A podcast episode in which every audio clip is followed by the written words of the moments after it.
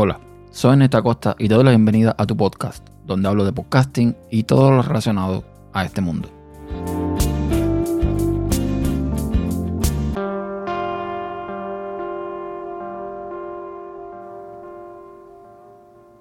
Otro podcast más aquí en tu podcast, otro podcast más para hablar de podcasting y de temas relacionados con el podcasting.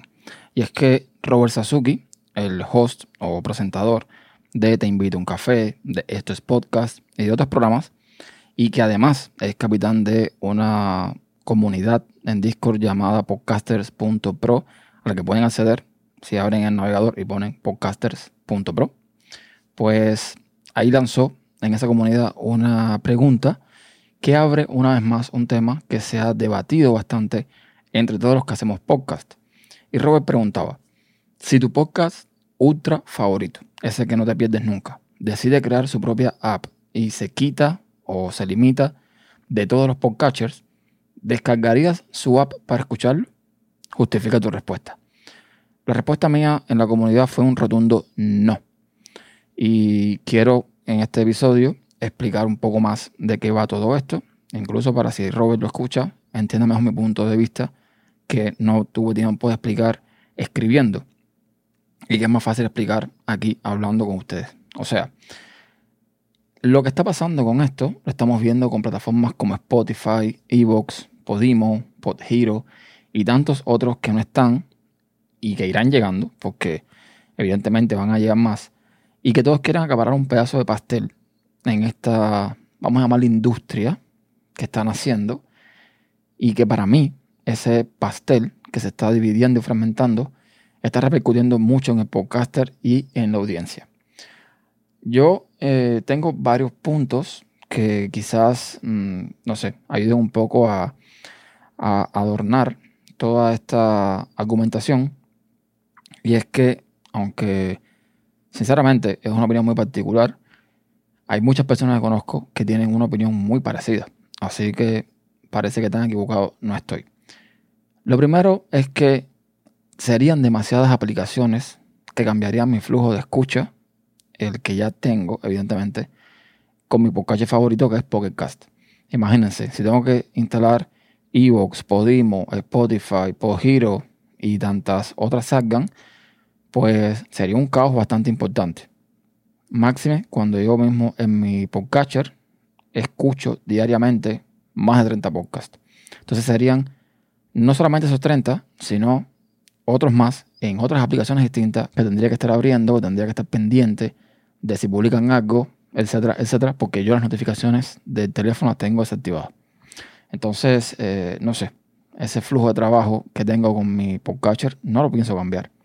Eso es lo primero. Segundo, no me gusta apoyar a tantas plataformas que están fragmentando este medio y están ganando dinero a costa del contenido de podcaster que siempre gana menos. Y esto es fijo. O sea, pueden buscar cualquier plataforma que monetice o permite monetizar y van a ver que el que menos dinero se lleva es el creador del contenido. Y para mí, sinceramente, eso no debería ser así. Al final, la mayor ganancia en el porcentaje sería para el creador. Porque sin el creador, la plataforma seguramente no existiría. Es así de simple. Entonces, no me parece que todas estas plataformas que están llegando, que quieren impulsar el podcasting supuestamente, y pretenden, llegaron ayer, pero pretenden tener una eh, influencia, un impacto tal que van a, hacer que podcasting llegue a, todos, a todas partes del mundo, pues vengan a estar cogiendo uno aquí de conejillo de indias para sus experimentos y sus cosas, haciendo su dinero y que el podcast se dé mucho menos. A mí en particular eso no me gusta. Tercero, yo soy pro RCS. Es decir, yo prefiero usar RCS abiertos, que ojo, un RCS abierto no significa necesariamente que sea gratis. Existen podcasts de suscripción todos conocemos algún podcast de suscripción, que el RCS no es que sea eh, privado en el sentido que no puedes acceder a él. Es privado en el sentido que te hace falta, evidentemente, la URL y un usuario y contraseña para acceder. ¿Ok? Pero no es como, por ejemplo, Spotify, no es como Podimo, no es como esas aplicaciones que tú, RCS, no sabes cuál es. Entonces prefiero que todo sea abierto. Principalmente porque esto me permite llevarme el podcast a donde quiera, con la aplicación que yo quiera. Cuarto, creo que el podcaster puede llegar a más personas estando en abierto. Estamos viendo casos como por ejemplo el de Joe Rogan, que firmó por un montón de millones. Ya le hacía esos millones, evidentemente menos que lo que supuestamente va a hacer con Spotify. Pero lo que pasa con Joe Rogan, y creo que está pasando con Joe Rogan, es que va a haber un gran porcentaje de usuarios que lo seguían en YouTube y que no lo van a seguir en Spotify. Entonces Joe Rogan va a tener que seguir poniendo en YouTube de alguna forma u otra su contenido. Joe Rogan sabe que si se queda en Spotify únicamente va a perder un montón de usuarios. Qué bueno que al final eh, los millones se los lleva a casa. También es verdad. Pero hay que ver. Porque si pierde una buena cantidad de usuarios, eso a Spotify no le reporta beneficio. Y si no le reporta beneficio, pues sabrá Dios si después puede renovar de nuevo ese contrato por otros tantos millones. Entonces, es complicado. O sea, si esta estrategia sale mal, tanto para Spotify como para Joe Rogan, el más perjudicado posiblemente sea Joe Rogan. Es así como yo lo veo. Puedo estar equivocado. Evidentemente, a lo mejor si fuese un superanalista, sería millonario o algo por el estilo, no lo soy. Entonces yo creo que el podcaster que tenga un podcast en abierto y que tenga por mérito propio tal semejante de escuchas, gana más, llegando más gente sin importar la aplicación, sin importar la vía, que centrándose o restringiéndose a una sola plataforma. Quinto, y esto es un dato extra a, mis argumentos. Yo creo que la moda del podcasting eh, va a pasar. Va a pasar, como pasó el tema de los vlogs, como pasó el tema de YouTube y como ha pasado en otros tantos temas. Entonces, muchas de estas plataformas que ahora se muestran pujantes y, y qué sé yo, exitosas, quizás no tengan muy largo eh, recorrido. Me puedo equivocar, ojalá que me equivoque.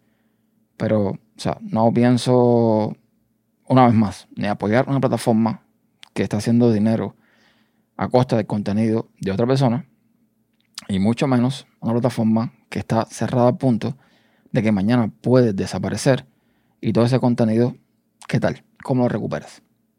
Entonces, ya les digo, es muy complicado. Yo prefiero, yo soy de los que prefiere tener siempre el control de tu contenido, de tu RCS. Y bueno, si por algún motivo se pierde, que sea por una causa distinta, que no sea porque no tenías realmente acceso a tus ficheros, a tu RCS, etc.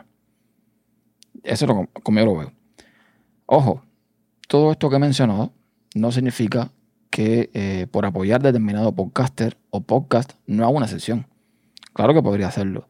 Pero incluso si un podcaster tiene un show lo suficientemente interesante como para que una plataforma quiera pagarle, creo que muy posiblemente, haciendo el trabajo de marketing correcto, por supuesto, podría ganar muchísimo más dinero por su cuenta y poniendo su RCS con usuario y contraseña. O sea, un RCS privado, como tantos que hay por ahí y respeto al que quiera apoyar estas plataformas, al que se aloja en estas plataformas. Yo, por ejemplo, estoy en Spotify, sabiendo que Spotify, aunque yo no soy popular ni mucho menos, pero bueno, le estoy dando un contenido a Spotify que Spotify posiblemente vaya a sacarle algún provecho y a mí no me va a pagar un centavo. Y estoy ahí porque estoy consciente de que es como estar en iTunes. Hay que estar, porque la gente, sobre todo en Latinoamérica, usa mucho Spotify. Y si quieres que la gente te escuche, tienes que estar donde la gente escucha. Entonces, mm, estoy en Spotify, estoy en casi todo el lugar donde puedo estar, pero no estoy anclado a ese lugar. ¿Ok? Así que eh, se supone que si esas plataformas mañana pasa algo con ellas, yo no voy a tener ningún problema. Y eso es básicamente mi opinión con respecto a esto. Yo respeto lo que quiera hacer.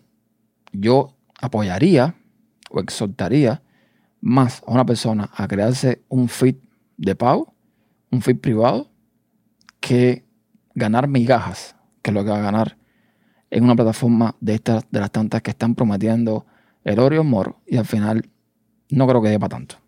Y esto es todo por ahora. Muchas gracias por dedicar parte de tu tiempo en escucharme. Si lo deseas, puedes dejar tus comentarios en tupodcast.com barra tu podcast y encontrarás todas las vías de contacto en tupodcast.com barra contacto. Hasta la próxima.